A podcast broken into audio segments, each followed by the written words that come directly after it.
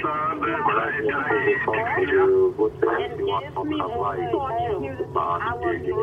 pushed me down. One of them was pressing my mouth with a pillow. He almost suffocated me, and the others were pressing me all over my body so that I can shout. Nous allons être plus répressifs pour les gens qui, qui abusent de notre hospitalité, les criminels, les délinquants, les réfugiés économiques. Euh, ce sont des, des illégaux euh, qui sont ici que pour euh, faire des actes criminels.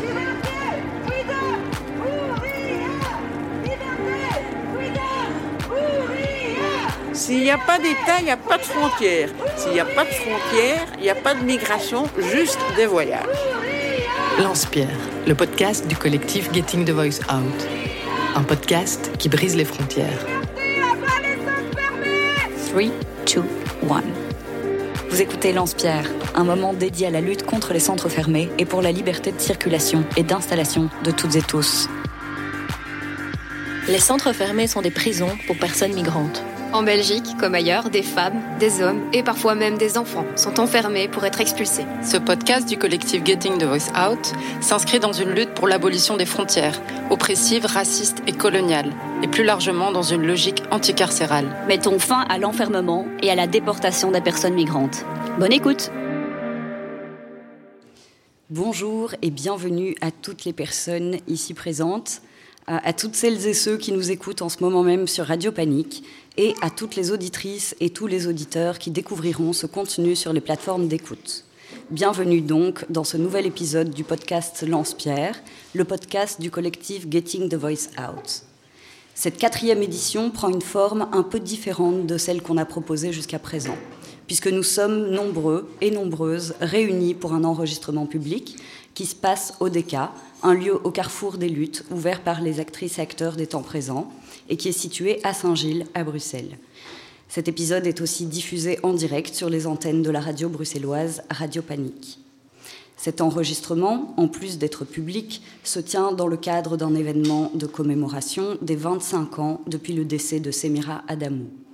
Le 22 septembre 1998, Semira Adamou a été assassinée, étouffée par les gendarmes qui escortaient sa déportation depuis la Belgique vers le Togo, alors qu'elle chantait pour résister à son expulsion.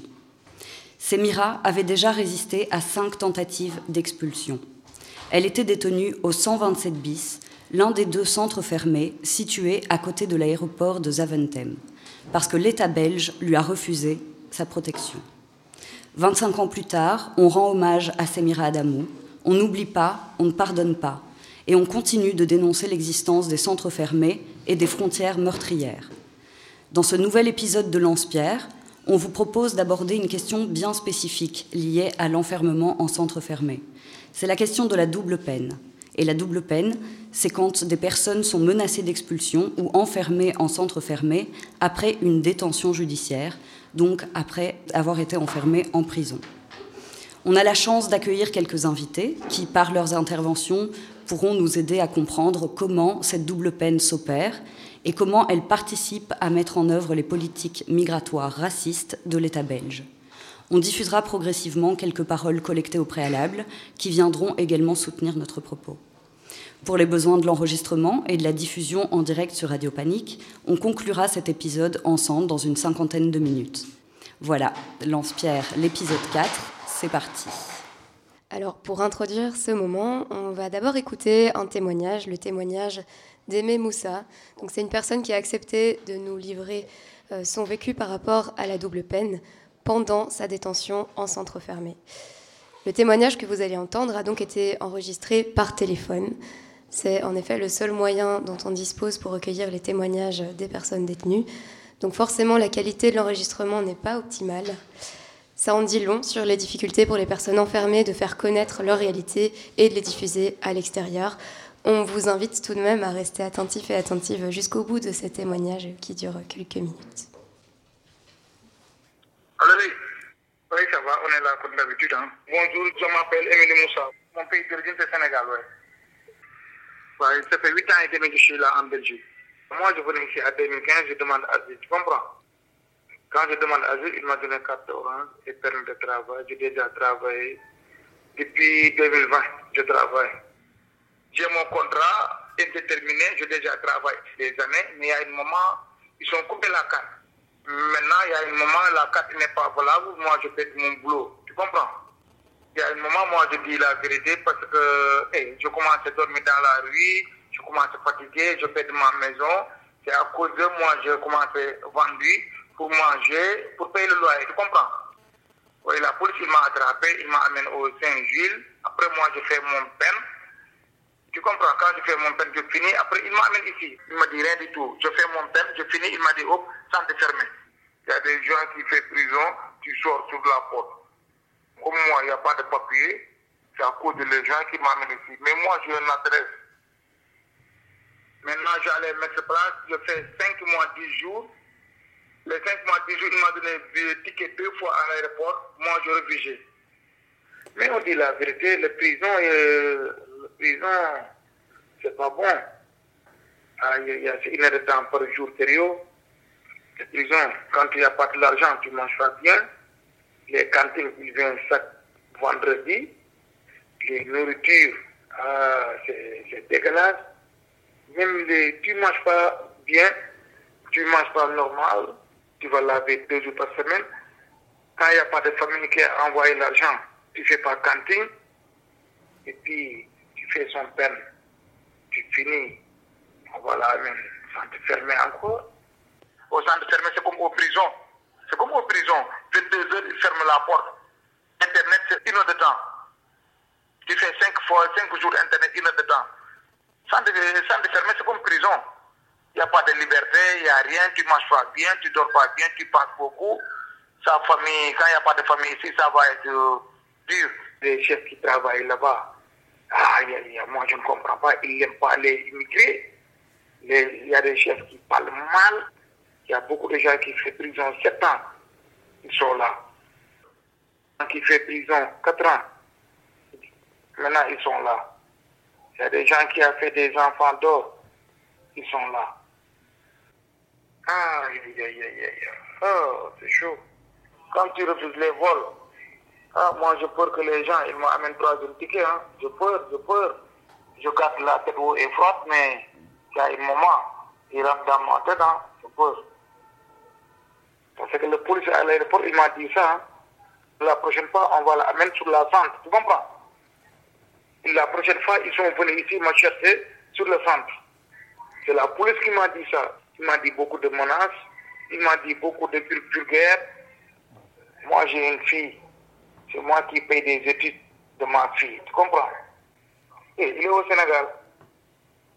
Oui, c'est ça, parce que ça fait des mois qu'il ne me voit pas même WhatsApp. Je parle avec elle ici. Euh, une minute, je coupe. Parce que le crédit, il bouffe. Tu comprends? Merci beaucoup, euh, Aimé Moussa. Je vais peut-être juste rapidement résumer ce qu'il nous a partagé au cas où tout le monde n'a pas pu bien comprendre à cause de la qualité de l'enregistrement. Euh, donc Aimé Moussa nous raconte qu'il est en Belgique depuis 2005 et puis il explique comment sa vie a, dégringolé quand il a perdu son titre de séjour. Il s'est retrouvé à la prison de Saint-Gilles et à la fin de sa peine de prison, alors qu'il pensait retrouver sa liberté, eh bien, il a directement été transféré au centre fermé de Mersklas sans avoir été prévenu puis de nouveau transféré dans un autre centre fermé, le 127 bis, après qu'il se soit opposé à sa deuxième tentative d'expulsion. On a récemment eu de ces nouvelles. Donc aujourd'hui, ça fait trois mois euh, que l'enregistrement a été pris et Aimé Moussa est toujours enfermé. Euh, il a dépassé maintenant les huit mois de détention en centre fermé. Chacune de ses requêtes de mise en liberté euh, ont échoué. Donc voilà, on lui souhaite évidemment beaucoup de courage. Alors, je vais, euh, je vais faire un petit bond dans le temps et revenir assez brièvement sur certaines évolutions de la double peine d'un point de vue légal, euh, sans rentrer dans les détails, parce que je pense qu'on y reviendra encore un peu plus tard, notamment euh, avec des intervenantes. donc, la double peine, ça concerne pas que quelques cas isolés, loin de là. ça concerne beaucoup de monde. Euh, par exemple, si on s'en réfère aux chiffres, euh, en 2021, il s'agissait d'à peu près un quart des personnes qui étaient détenues en centre fermé. Alors c'est un chiffre qui peut très fort varier d'année en année, mais tout ça pour dire que ça concerne vraiment un nombre important euh, des personnes qui se retrouvent détenues en centre fermé. Le mécanisme de la double peine, qu'on retrouve aussi parfois sous le nom de bannissement, existe depuis que les centres fermés existent. Elle fait partie en fait des mesures administratives prévues par la loi du 15 décembre 1980. Donc c'est la loi qui euh, régule tout ce qui a trait aux demandes de séjour, euh, à l'enfermement, aux expulsions, etc. Donc dès le départ, c'est très clair que le système pénal réserve un traitement particulier aux personnes étrangères ou assimilées comme étrangères en complicité avec l'Office des étrangers. Alors en 1998, il y a un collectif qui a été fondé, le collectif contre le bannissement. Et ce collectif, associé à d'autres structures et d'autres associations, ont lancé une campagne euh, qui s'appelait Bannissons la double peine en 2002. Et suite à cette série de mobilisations, en 2002, il y a eu des changements euh, légaux qui ont été euh, inscrits. Cette campagne reprochait notamment le fait que la double peine était pratiquée de manière plus ou moins aléatoire, avec un cadre légal très flou, Également le fait que bah, la double peine pouvait s'abattre sur n'importe quelle personne étrangère ou assimilée comme étant étrangère, peu importe qu'elle soit en Belgique depuis trois mois ou depuis toujours. Donc ça veut dire qu'il y a des personnes qui étaient susceptibles d'être envoyées vers un pays qu'elles ne connaissent parfois pas du tout ou dont elles ne parlent pas la langue, séparées de leur famille. Donc en 2002, le gouvernement belge dépose une circulaire qui se transformera ensuite en un article de loi en 2005 qui limite le champ d'application de cette mesure. Et ce qui changeait principalement, c'est que les personnes étrangères nées en Belgique ou arrivées avant l'âge de 12 ans ne pouvaient pas être expulsées même si elles avaient subi une peine de prison. Euh, voilà, il y a d'autres changements également que je ne vais pas revenir dans les détails. Mais la double peine continuait quand même d'être appliquée dans tout un tas d'autres cas de figure. Et puis ensuite, en 2017, euh, sous l'impulsion de ce cher Théo Franken, qui occupait alors le poste euh, de secrétaire d'État à l'asile et la migration, la loi qui encadre la double peine est à nouveau modifiée. Alors là, on revient encore plus en arrière qu'avant sur toute une série de mesures. Et le champ d'application de la double peine s'élargit. Euh, je m'arrête là parce que je pense qu'on revient en détail sur les changements qui vont être appliqués plus tard. Et alors un argument phare qui est brandi à ce moment-là pour justifier les durcissements de la loi sur la double peine en 2017, eh ben c'est celui de la sécurité nationale et du maintien de l'ordre public, bien sûr. Donc tout ce discours qui associe migration et criminalité, qui contribue à créer un sentiment de peur à l'égard des personnes étrangères et sans papier, qui sont présentées comme euh, supposément dangereuses. Un discours qui va ensuite servir à justifier l'application de politiques migratoires répressives et sécuritaires.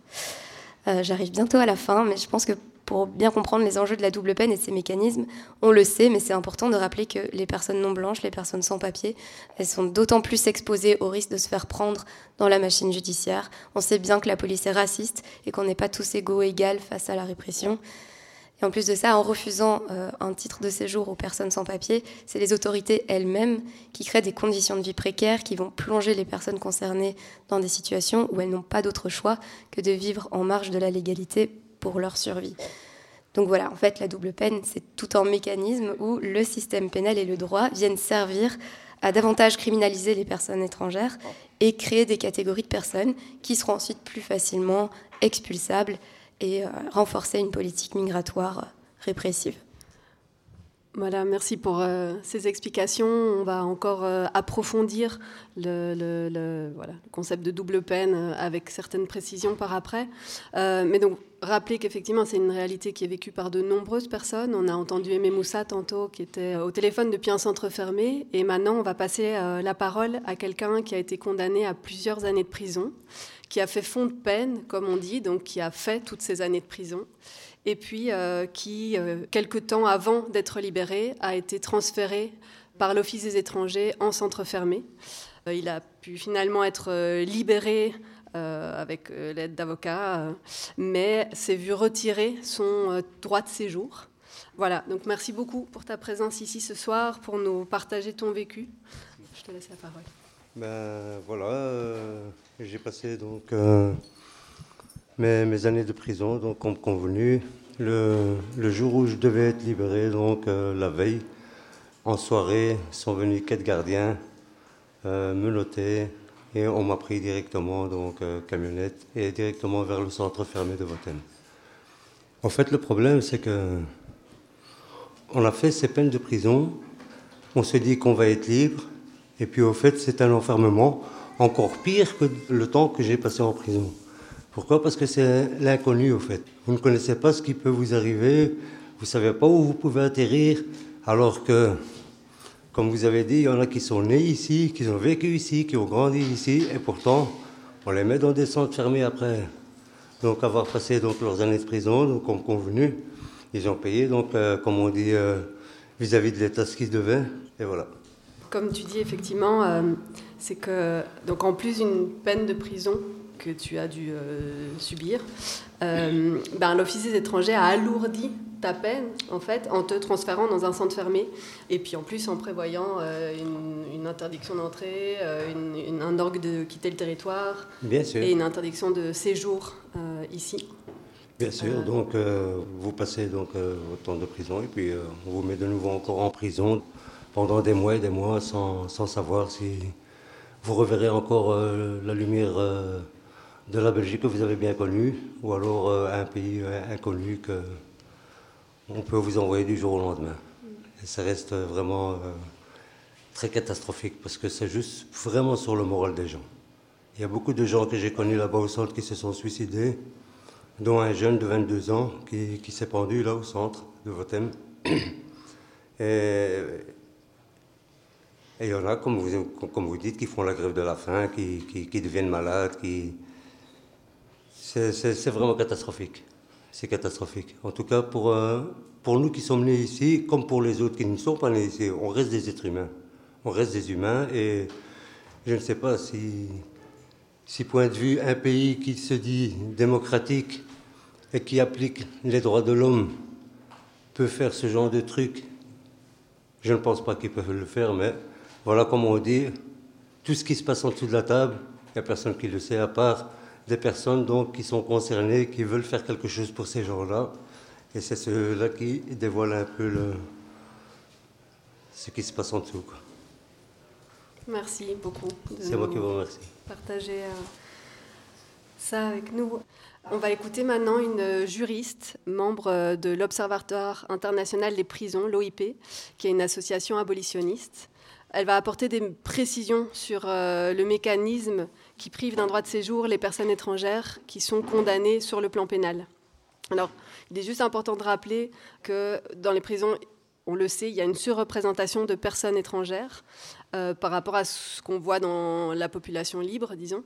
Euh, et donc, il y a en fait un grand nombre de personnes détenues qui peuvent être touchées par ces régimes de retrait de séjour. C'est voilà, un fait qui touche beaucoup de personnes détenues.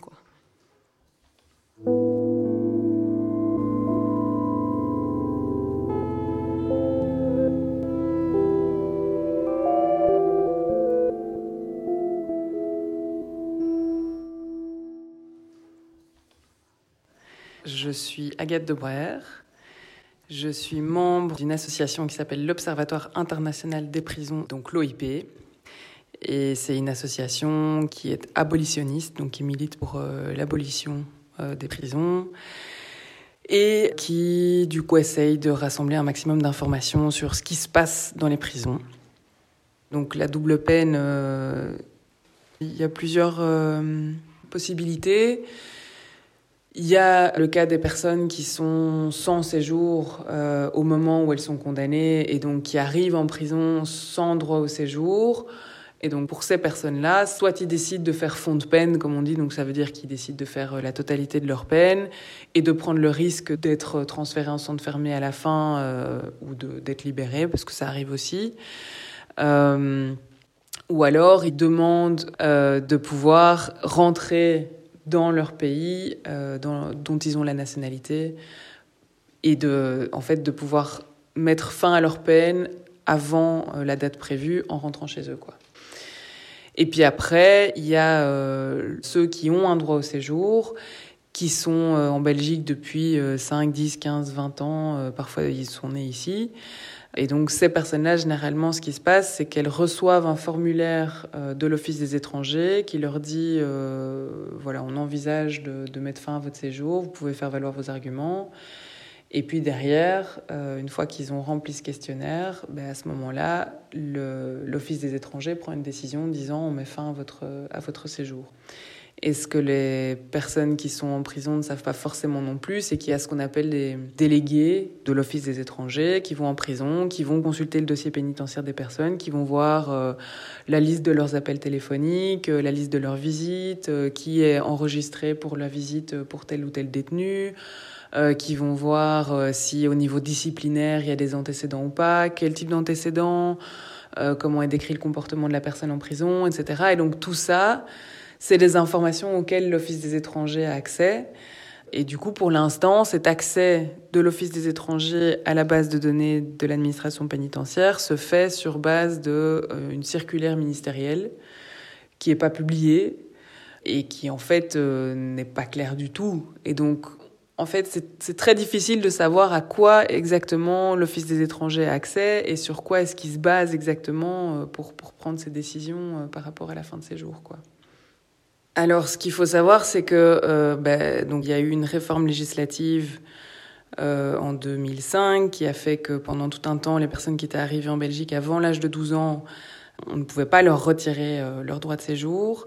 Et puis tout ça a changé en 2017. Il y a eu des nouvelles lois sous Théo Franken. Et donc, on a réouvert la porte et on a facilité le retrait de séjour pour les personnes, même en Belgique depuis des années, voire nées en Belgique, si, euh, si elles avaient commis des faits suffisamment graves. Euh, et donc depuis 2017, depuis l'adoption de ces lois, ce qu'on voit, c'est qu'il y a vraiment une, une, espèce de rafle comme ça, on retire plein euh, de séjours à ces personnes qui se retrouvent dans une espèce de no man's land avec pas de droit au séjour, et donc il faut essayer de récupérer un droit au séjour, mais c'est parfois extrêmement compliqué et parfois c'est même impossible. Voilà, donc à entendre l'OIP, à entendre la juriste de l'OIP, c'est vraiment, euh, en fait, avec la double peine, il y a quelque chose de faire passer le message que même si vous êtes ici depuis toujours en Belgique, euh, mais que vous êtes étranger, donc que vous n'avez pas la nationalité, on pourra toujours décider à un moment de vous faire partir. Donc, d'une certaine manière, vous serez toujours des humains euh, de seconde zone. Et en fait, cette narration sur euh, le droit au séjour des étrangers en Belgique, elle n'est pas récente, évidemment. Elle fait partie d'une histoire beaucoup plus vaste, beaucoup plus longue et structurelle de la construction de l'État belge, où certaines catégories de population sont chassées euh, du territoire belge par la mise en place de véritables politiques publiques. Donc on va parler de ça maintenant à partir d'un cas euh, très précis, à partir du territoire de Merckxplace. Oui, et donc on va essayer de rebondir un peu suite à l'intervention d'Agathe de Brouwer qu'on vient d'entendre à propos des personnes détenues euh, sans droit de séjour, qu'il n'en est pas au moment où ils sont arrêtés ou, qu'on leur retire durant leur peine. Et ici, la tentative, c'est de le faire à partir du cas concret de la prison et du centre fermé de Merckxplatz, puisque là, on a la prison et juste en face, donc vraiment de l'autre côté de la rue, on a le centre fermé. On a donc visuellement vraiment ces deux bâtiments qui se font face et fréquemment des personnes qui sont détenues qui vont être transférés de la prison au centre fermé très facilement puisqu'il suffit de traverser la rue.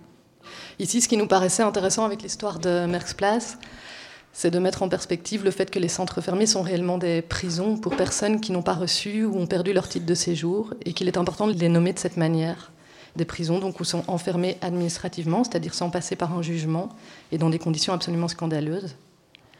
Aussi, se pencher sur ce cas, ça permet de voir que les personnes détenues sans droit de séjour se retrouvent avec des peines plus longues que les autres, du fait qu'ils n'ont pas droit à la libération provisoire. On va en parler un peu plus tard. Mais aussi parce que leur enfermement donc, se prolonge, comme on l'a dit, après la peine, avec un second enfermement. Donc concrètement, Merckxplatz, il y en a sans doute ici qui ont déjà été, mais je recontextualise un peu, donc il faut imaginer le lieu. C'est un territoire de 600 hectares, qui est en fait un grand parc qui est situé à l'écart du village de Merckxplatz, littéralement à la frontière entre la Belgique et les Pays-Bas. Et au milieu de ce grand parc sont enfermés depuis 200 ans toute une série de personnes qu'on écarte des villes pour les nettoyer parce qu'elles dérangent l'ordre public. Et dans ces bâtiments aujourd'hui sont enfermés des détenus de droit commun, des internés et des personnes auxquelles on a donné, on n'a pas donné pardon, ou repris le droit de séjour. Et en fait, Merckxplatz, jusqu'en 93, c'était également une colonie pour vagabonds. C'est-à-dire que c'était un lieu où on enfermait des personnes sans abri qui étaient criminalisées d'après la loi du 27 novembre 1891 pour répression de vagabondage et de mendicité. Et cette loi, elle stipulait que toutes les personnes qui ne pouvaient pas justifier d'un revenu suffisant à leur survie ainsi que d'un logement, elles étaient susceptibles d'être arrêtées administrativement et enfermées dans une colonie pour vagabonds. En 93, il y a cette loi qui est abrogée et le bâtiment est vidé des vagabonds. Je ne vais pas rentrer dans les détails parce que c'est un immense chantier. Je, vais essayer d'être euh, le plus concise possible. Ce qui est intéressant, donc, c'est de saisir l'histoire du système carcéral qui se joue là-bas. Parce que, surtout qu'en fait, malgré ce qui est dit, c'est pas terminé.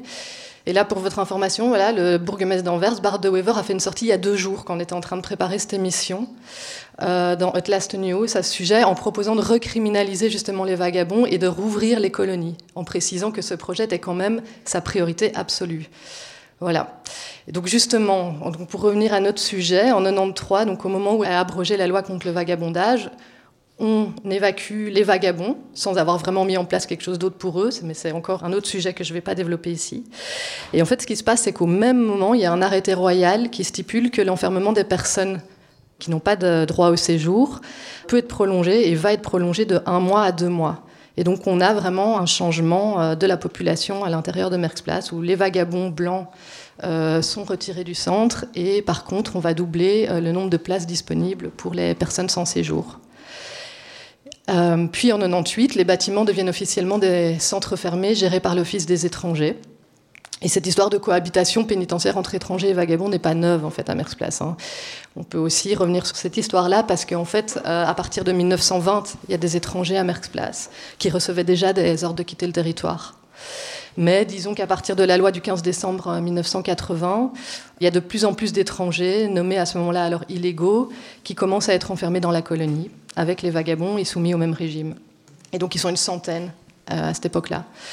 Pour mieux comprendre euh, la situation, en fait, on a rencontré il y a quelques semaines un des derniers directeurs de la, colonie qui, euh, qui, travaillait à Merckx dans les années 80 et 90 et qui était encore en place en 93. Alors pour des raisons de recherche en cours et parce que l'autorisation n'a pas été donnée, on ne vous diffuse pas ce qu'il a raconté, mais je vais essayer de vous expliquer certaines choses qu'il m'a dites et qui me semblaient intéressantes aujourd'hui à déposer avec vous.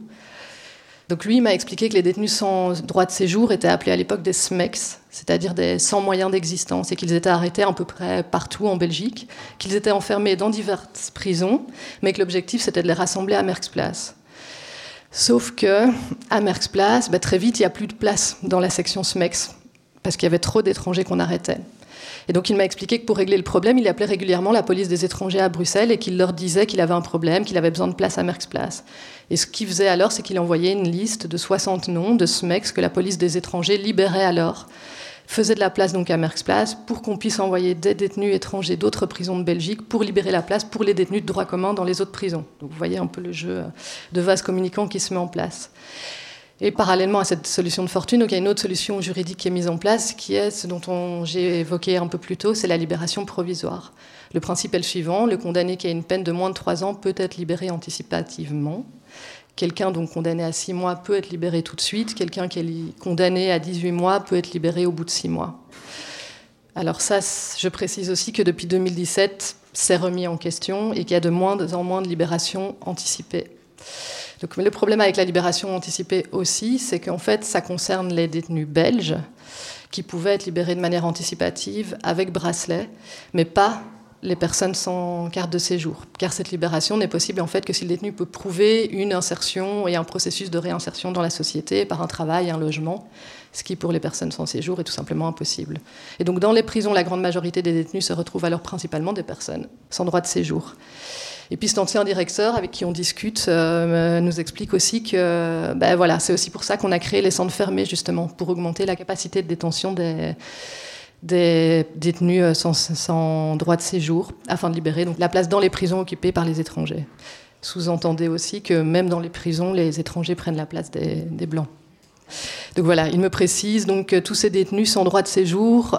Il y avait aussi la question euh, que s'est mis en place progressivement le choix des nationalités des personnes qu'on arrêtait et qu'on mettait en centre de détention. Parce qu'il me dit, par exemple, si on a 200 Algériens, euh, bah, l'Algérie, le problème, c'est qu'elle refuse de les accepter, les Algériens. Donc, euh, donc ça marche pas. Qu'est-ce qu'on peut dire à la fin de l'année pour justifier les politiques en place On a zéro gens rapatriés. Il faut du chiffre pour prouver que la politique est efficace. Et donc, qu'est-ce qu'on fait? On va mettre des gens de nationalité avec lesquels la Belgique sait qu'il y a des accords et qu'elle a le droit de les expulser. Et donc, il décide aussi pour limiter le nombre de personnes étrangères qui vont prendre uniquement euh, les personnes qui ont déjà montré un risque pour la sécurité publique belge. Après, évidemment, c'est très compliqué parce que. Euh, ce risque euh, est ambigu et donc euh, ce risque est soit sur base d'un juge qui l'a constaté dans une condamnation, soit qu'il l'a pensé être par un mandat d'arrêt. Donc progressivement, on se met à sélectionner les personnes étrangères qu'on arrête d'après ces critères.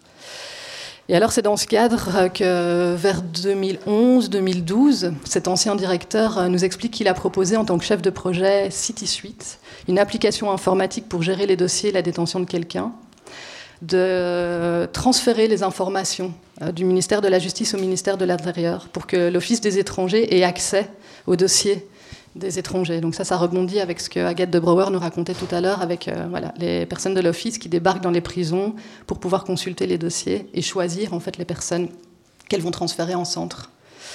Et donc il m'explique que dans ces dossiers, il y a des informations sur les personnes détenues, leur jugement, les données des procédures en cours. Et il affirme fièrement en fait que c'est lui qui a proposé cette règle, qui a été acceptée par Maggie de Bloch et par Turtlebom, qui disait en gros, l'Office des étrangers peut avoir accès au dossier de justice des étrangers afin de voir la date de libération provisoire et de tirer des rapports. L'objectif en fait, c'était de dire comme les étrangers n'ont pas droit à la libération provisoire et que c'est eux qui occupent les prisons principalement on va mettre en place un système qui permet d'anticiper euh, leurs expulsions et donc de déjà rentrer dans des discussions avec les pays concernés pour qu'une fois que ces personnes aient fini leur peine, on puisse les expulser directement sans passer par le centre fermé, voire même qu'on puisse aller les chercher en prison avant même qu'ils aient fini leur peine pour les expulser. Voilà, donc ça c'est ce qu'il me raconte. Et donc on voit bien ici qu'il y a tout un jeu de vases communicants qui se met en place entre l'enfermement des détenus de droit commun, les détenus sans séjour, face à un problème de surpopulation. Et on voit bien comment c'est un système qui s'organise pour essayer d'expulser plus vite les personnes sans séjour, pour faire de la place aux autres. Le tout pour des raisons politiques claires, de pouvoir avoir des chiffres permettant d'argumenter en faveur de cette politique du refoulement, en prétextant que ça fonctionne. Donc voilà, il me semble que cette histoire, elle, euh, permet de mettre en perspective euh, aussi un autre projet dont on va parler maintenant, qui est celui de Aaron, qui est censé permettre de fermer la prison insalubre de Saint-Gilles, mais qui, on va l'entendre, ne se vide pas et qui risque de ne pas se vider tant qu'on ne remet pas fondamentalement en question l'ensemble de la politique carcérale euh, belge.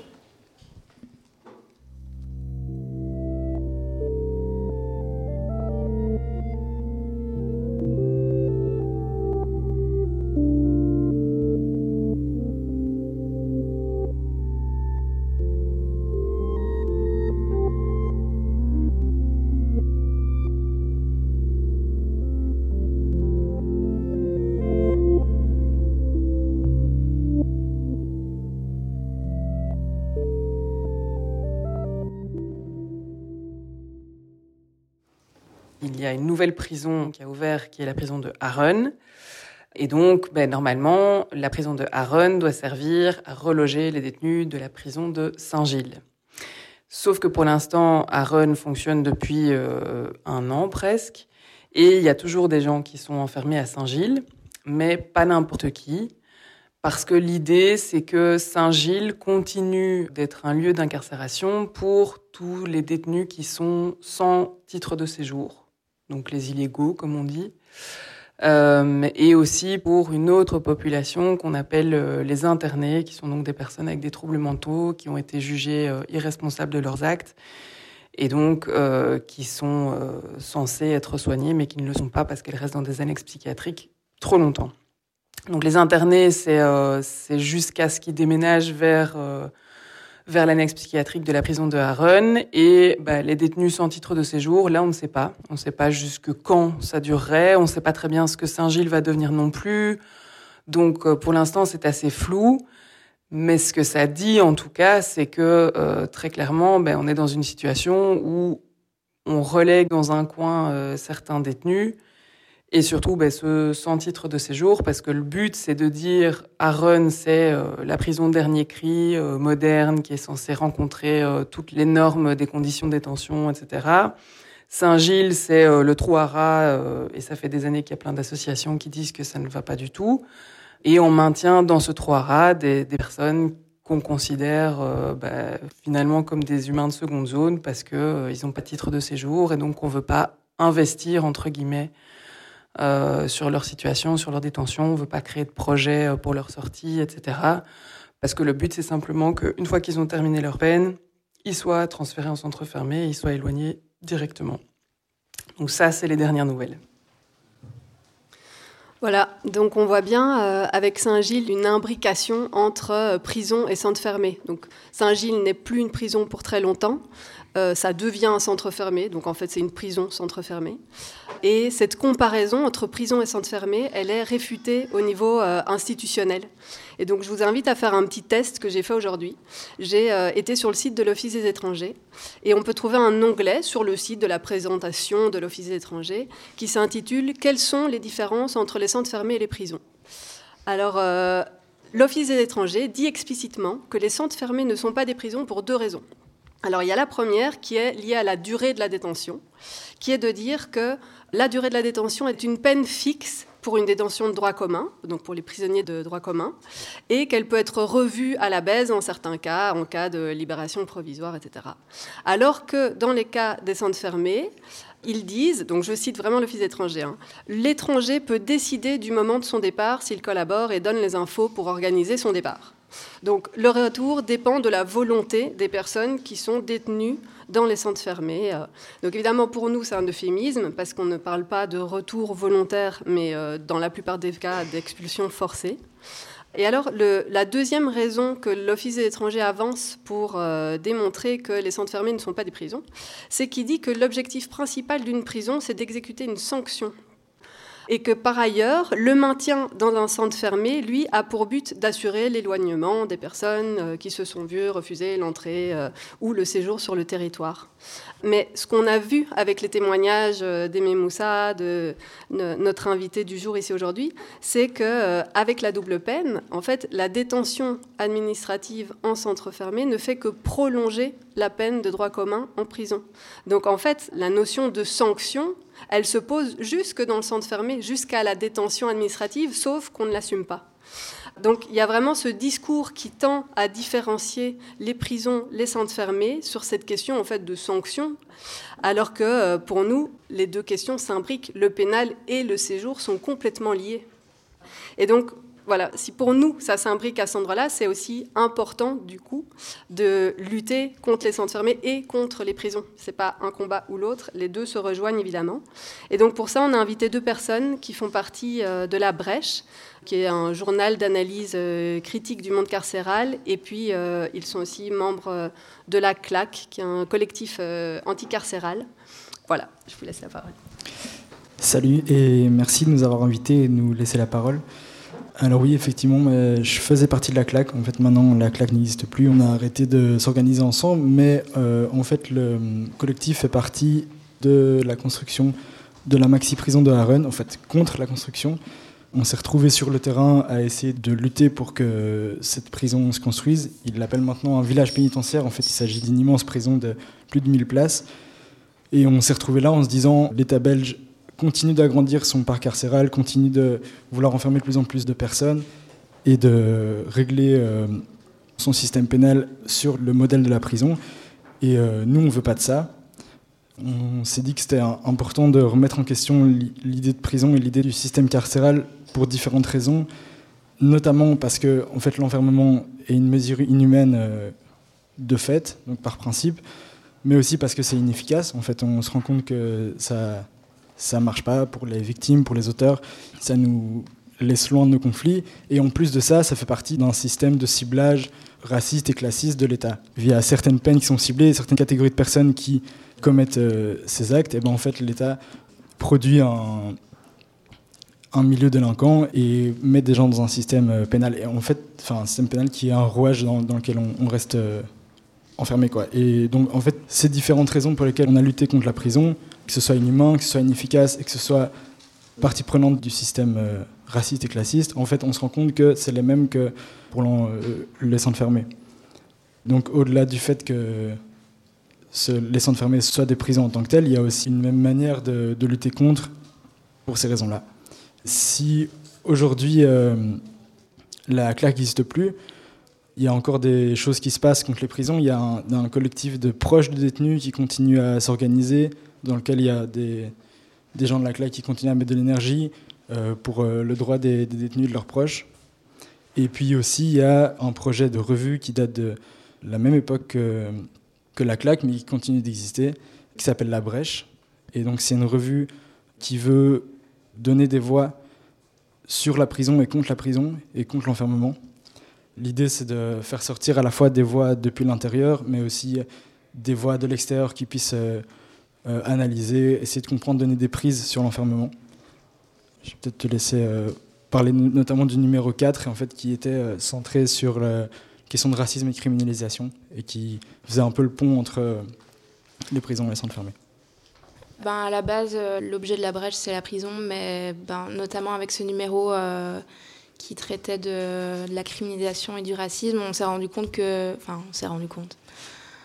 On voit bien qu'en fait, il y a une porosité en tous les milieux d'enfermement et qu'il y a plein de circulations, euh, bah, comme on vient d'entendre dans toutes les missions, euh, des gens qui euh, passent de prison à centre fermé, de centre fermé à prison.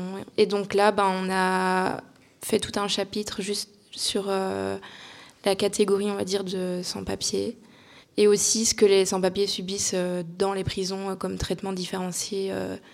Et on a d'ailleurs un article avec un directeur de prison qui parle du pénal comme un outil de politique migratoire et il détaille dans tout ça ce qu'il appelle des raffinements légaux qui permettent de bah, garder les sans-papiers plus longtemps et de leur faire subir plus de trucs.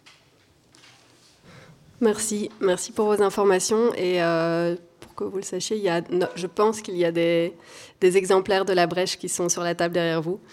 Vous pouvez la trouver là, ici, ce soir, mais vous pouvez aussi la voir sur, euh, pardon, sur Internet. Il y a les PDF et surtout, à la librairie Météor, il y a moyen de les acheter euh, à prix libre. Merci. Et alors, on va bah, tout doucement conclure. Je vais inviter... Euh, notre camarade à venir conclure ça. Peut-être juste vous dire, comme on parlait de, de Aaron, là, euh, qu'il y a un colloque qui est organisé le 18 décembre euh, à Saint-Louis, qui est organisé notamment par l'Observatoire international des prisons et par d'autres, sur les euh, un an du fonctionnement de Aaron.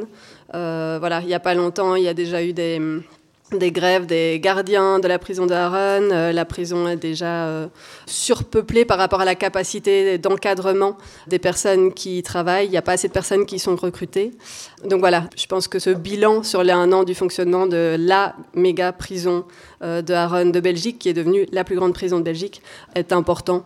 Donc je vous invite à suivre peut-être les infos qui seront passées par l'OIP à ce propos-là.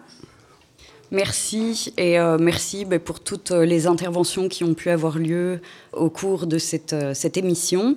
Donc on arrive effectivement progressivement à la fin de l'épisode et bah, pour avancer vers cette clôture, on va vous partager euh, la lecture d'un texte. Euh, donc un peu plus tôt, dans le cadre de cette journée de commémoration de Semira Adamou, un atelier d'écriture euh, de lettres adressées à des personnes détenues en centre fermé a été réalisé. Et donc, ben voilà, on va entendre une de ces lettres. Alors, on m'a dit que ce n'était pas tout à fait une lettre. Et je découvre ce texte en même temps que vous. Donc c'est un texte à quatre mains, je crois, deux mains, à partir d'un cadavre ski. Tout, tout, tout écrit à l'envers, ça m'énerve. De ne pas trouver ou focaliser mes forces d'action face au néant, les murs pleurent de larmes à haute pression. Ces tours à haute tension qui donnent envie de tout péter. Ça, ça me parle. Tout brûler et manger les cendres du vieux temps des chansonnettes au coin du feu. Feu à toutes les prisons, feu aux barbelés et aux pensées qui enferment des gens, des yeux, des cœurs, morcelés au-delà des terres. Un jour, elles seront libres. Merci aux quatre personnes qui ont participé à l'écriture de ce texte puissant et euh, dont on partage euh, l'émotion. Merci pour cette lecture. Alors pour terminer, je vais vous partager un petit point d'actualité lié au centre fermé en commençant par euh, ben, le, le, fait que, euh, comme beaucoup probablement parmi vous ici le savent, ces dernières semaines, le quartier de la gare du Midi fait l'objet d'une série de rafles policières. Ces rafles policières, elles sont organisées en partie en collaboration avec l'Office des étrangers, et elles ont pour conséquence que ben, des, personnes euh, arrêtées à proximité de la gare du Midi se retrouvent enfermées au centre fermé. Euh, voilà, et bon, on n'a pas la vue d'ensemble évidemment, mais dans les contacts euh, qu'on a, ben, voilà, il y a beaucoup de personnes assez jeunes qui sont enfermées pour le moment, qui sont arrivés à Bruxelles il y a relativement peu de temps en provenance d'autres pays européens et pour qui, euh, du coup, il est particulièrement complexe de comprendre ce qui, ce qui leur arrive, euh, l'objet de leur arrestation, ce qui va leur arriver. Voilà, avec une difficulté euh, notamment de s'assurer qu'ils aient bien un suivi d'avocat. donc ça, c'est une info. Vous partagez également que ben, cette semaine, euh, deux expulsions collectives ont eu lieu. Euh, l'une à destination de la République démocratique du Congo. Et donc plusieurs dizaines de personnes étaient visées par cette expulsion collective. Elles se sont retrouvées enfermées au 127 bis. Et euh, ben, pour certaines irrégularités dans les procédures d'expulsion, donc 15 d'entre elles ont finalement été expulsés vers la RDC. Un autre euh, vol collectif, une expulsion donc collective, a eu lieu à destination de l'Autriche. Et donc ça, ça fait écho à l'accord Dublin, qui fait que ben donc euh, c'est un accord entre pays européens qui oblige euh, les personnes en situation de migration à faire leur demande d'asile dans le premier pays où elles ont été identifiées et qui permettent donc aux autres pays où ces personnes se retrouvent de réexpulser euh, ces personnes vers ce premier euh, pays d'arrivée. Et donc ce vol euh, vers l'Autriche a concerné plusieurs personnes aussi. On voulait aussi vous annoncer le lancement prochain d'une campagne Justice pour Tamazi. Tamazi, c'est une personne qui, en février dernier, un homme kurde de 38 ans, qui était enfermé au centre fermé de Merksplas et qui est euh, mort dans des circonstances opaques euh, dans la cellule d'isolement de ce centre fermé dont on a parlé euh, longuement précédemment. Sa famille demande et réclame l'exhumation et l'autopsie de son corps. Et donc, une campagne sera prochainement lancée pour soutenir financièrement la famille dans ses démarches. Donc, on vous invite à suivre, notamment sur les, canaux de communication de Getting the Voice Out, ce qu'il en sera prochainement. Vous annoncez également que Getting the Voice Out publie prochainement un recueil de témoignages de personnes détenues en centre fermé et qu'une présentation de ce recueil aura lieu le 13 octobre aux ateliers du Tonnerre, chaussée de Wavre, à Bruxelles. Ça fait beaucoup de dates, j'espère que vous avez de quoi noter. Et un rendez-vous devant le centre fermé 127 bis pour une manifestation aura lieu et euh, là c'est un peu plus loin dans les agendas mais donc c'est le 9 décembre à 15h à la gare de Nosegem. Voilà, avant de rendre l'antenne et de passer aux échanges avec les personnes ici présentes, on voulait évidemment ben, remercier une nouvelle fois enfin, toutes les personnes qui sont intervenues. Euh, et toutes les personnes qui ont aidé à la réalisation euh, de, de l'épisode, notamment Radio Panique, qui a soutenu à la technique et à la diffusion en direct, et le DK, qui accueille cet événement. Feu au centre fermé, feu aux frontières, feu aux prisons, et à bientôt.